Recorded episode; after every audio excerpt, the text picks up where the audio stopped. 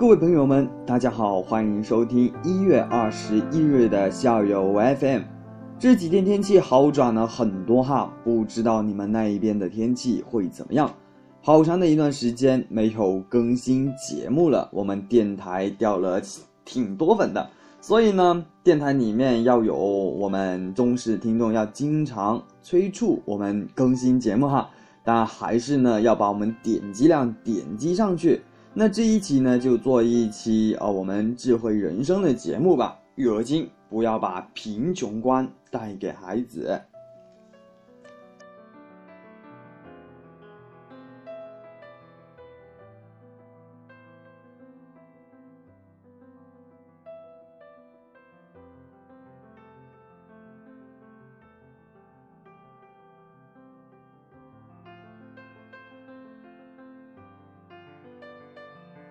人生有许多无法，但最无法的，能够便是贫富的差距。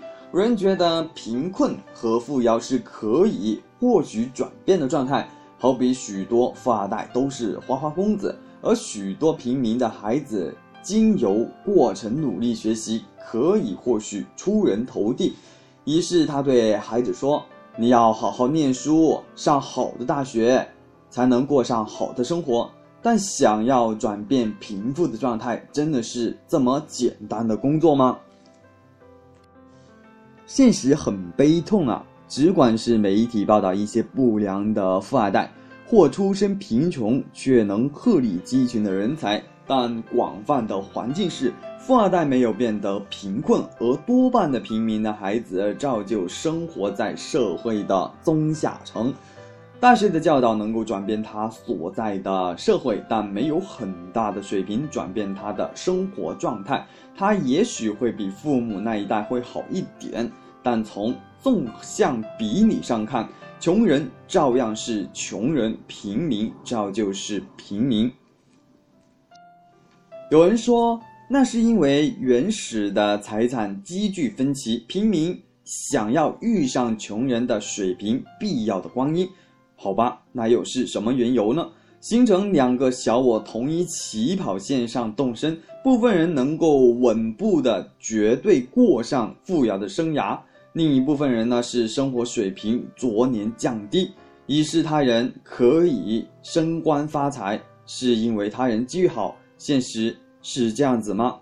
小陈呢，今天呢给大家讲个故事哈，A 君和 B 君的故事。A 君和 B 君是来自四线小城镇的两个孩子，两个家呢离得很近，生活前提都是欠好也不算坏的那一种，父母教导水平都不高。A 君的父亲呢是给人家开运输货品，母亲不工作，在家带小孩。B 君的父亲呢是在小工厂里做劳作，工作呢光阴很长。A 君的父亲每个月把支出交给他的母亲，母亲是个爱打扮的人，最大的兴趣是给家里人做好丰富的早餐，把家里打理得老老有条，而后进来和邻人聊天。家里除了平常的开支，其余都存在银行。固然，A 的母亲还有爱好购买黄金。A 母亲也算是个绝对时髦商品也很感兴趣的人，晓得哪边的性价比高的衣服，经常带着 A 君进来逛逛，也很细心的奉告孩子怎样比价，怎样砍价。A 君呢，也是一个颇有生活兴趣的人，经常爱好和母亲同样在厨房里捣成出美味的早餐。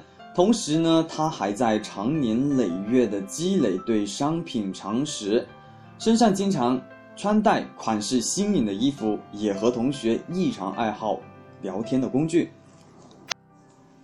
毕君父母日间早餐都看不到影子毕君天天的早餐便是对面街角的包子铺，他一年很少可以或许吃到母亲做的一顿饭。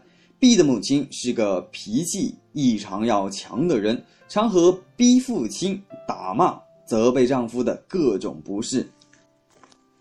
丈夫心里就憋闷了，工作更是不思进取。家里的钱都藏在柜子里，很快就花得没有影子。B 的母亲说：“父亲把钱都花掉了。”B 的父亲就这么说：“就这么点钱，能花到哪去啊？”家里经济欠好逼母亲感到独一的前途便是孩子了。她异常看重孩子的学业，仅请求孩子专心念书，不需要孩子洗碗扫地做家务，不需要孩子敷衍亲戚同伙，也不需要孩子懂得家里的财帛事件。帝君呢，从小听着父母的互相责备长大。也从中懂得家里的经济前提欠好，一是自发的对开支低落的请求。他很少和其他女生一起逛街，对女性的商品一窍不通，天天宅在家里看书，固然也对外面新颖的工作不甚懂得。一是固然的，他成就不错，但不善外交，份源同样平常。在 A 君和 B 君的故事里面，能够看到贫困和富饶的成长两条分歧的轨迹。从而划分出这一条轨迹，倒是深植父母心中的思维方式。发家致富各凭本领，然而贫困却有着一些特定的迹象可循。有贫困的父母亲对自己就是对商品经济不敏感的人，好比 B 君的母亲。中年很少去逛街，经常妄想廉价和便利，就近抉择商品。偶然带孩子去逛街，儿时的 A 君和 B 君，假如一起对父母说：“我想要买这个，我想要买谁人的？”他们的父母估计给出分歧的谜底。A 君的父母就说：“好啊，妈妈研讨一下，你想要什么？哦，这个商品是哪边生产的？”啊，用什么做的？做的方法是什么？啊，妈妈感到这个东西不怎么恰当，它有些繁杂吧。等你再长大一点，才能够玩。咱们去隔壁再看看，找一个更好玩的，好不好？B 君的父母可能会说：“这个太贵了，咱们买不起，别买了，快走快走。”这件工作面前折射的影响有什么呢？对付 A 君，晓得对商品停止正当的研讨和传发，渐渐懂得商品的代价是从哪边来的，晓得一分钱一分货的势力。钱不是不够花，而是必要花的时候正当的处所。有贫困观的父母，也是对生活品质请求不高的人。对他们来说，所谓的生活品质，就是等有钱以后才谈得上奢侈品。问题在于，他们忍耐着紊乱的经济情况，试图把名贵的光阴花在盈利上，而赚到的钱又根本花费在平时的饮食上。如许的堕落一个生活品质低下、尽力盈利造就生活品质低下的轮回状态，而他们的后代却在如此贫困紊乱的生活状态下渐渐长大，却不知贫困紊乱的生活情况也是生活状态的一种表现，在日趋陶冶下，是对后代产生了莫大的影响。为什么家庭的环境会变得越来越杂乱呢？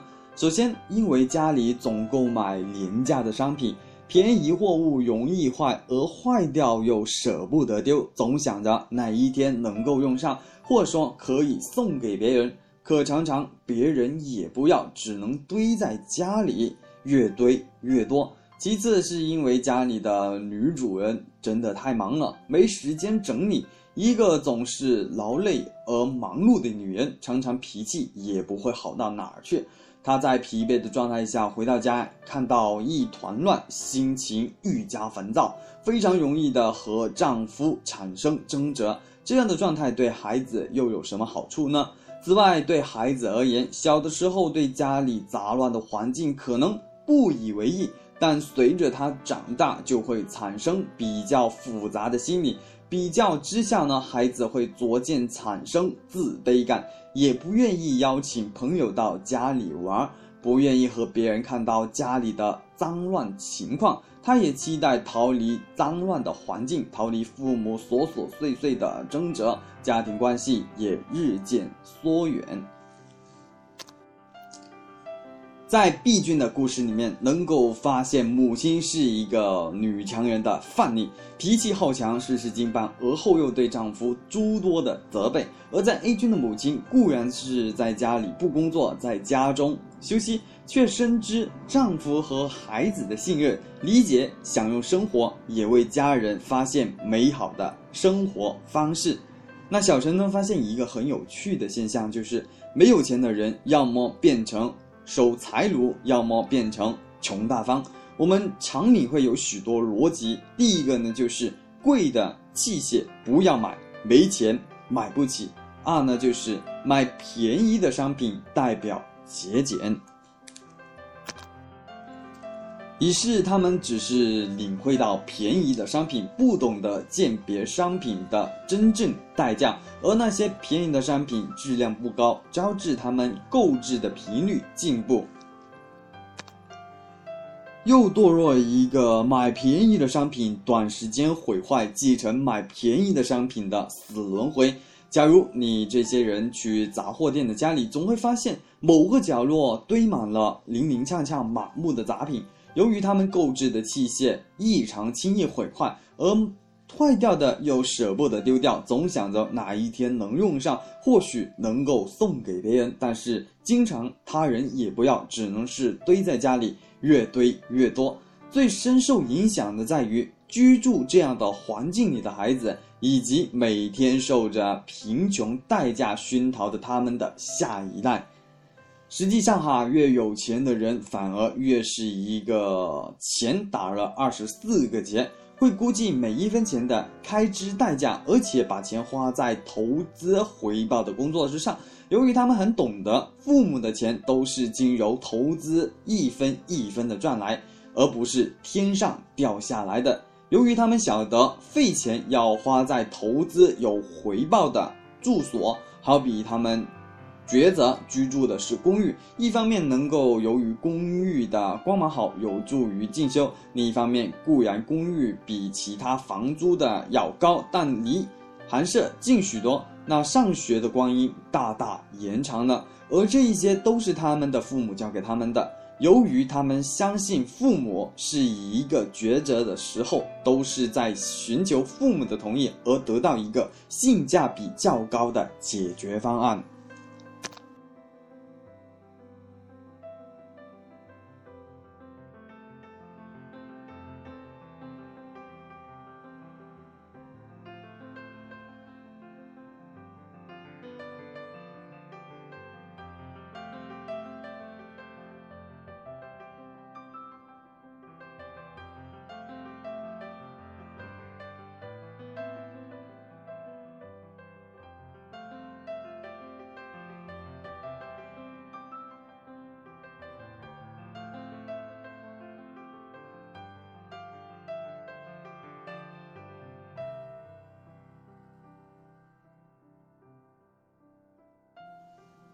感谢各位，感谢各位，大概花了十分钟左右听小陈的这一期节目。通过这一期节目啊，我觉得教育本来就是跟贫富没有关系的事情。我们教育孩子呢，不是说让他背上呢比较沉重的家庭负担和包袱啊。简单来说吧，我也是属于 B 君的孩子，我还是属于那种比较害羞的男孩子吧。呃，如果说要花钱的地方，我还是谨慎再谨慎。但是如果说我的父母想让我好的，也是想让我能够学会如何自食其力，如何的让我们自己能够撑起自己的天空。其实啊，做父母吧，也不要把贫困作为督促孩子的一个理由吧。父母养育孩子是因为我们爱他。本期节目就到这里了，希望我们电台的听众朋友们可以在电台上方点个赞，关注一下。对了，如果说大家有好的文字呢，也可以微信转发给我。我们下期节目再见，拜拜。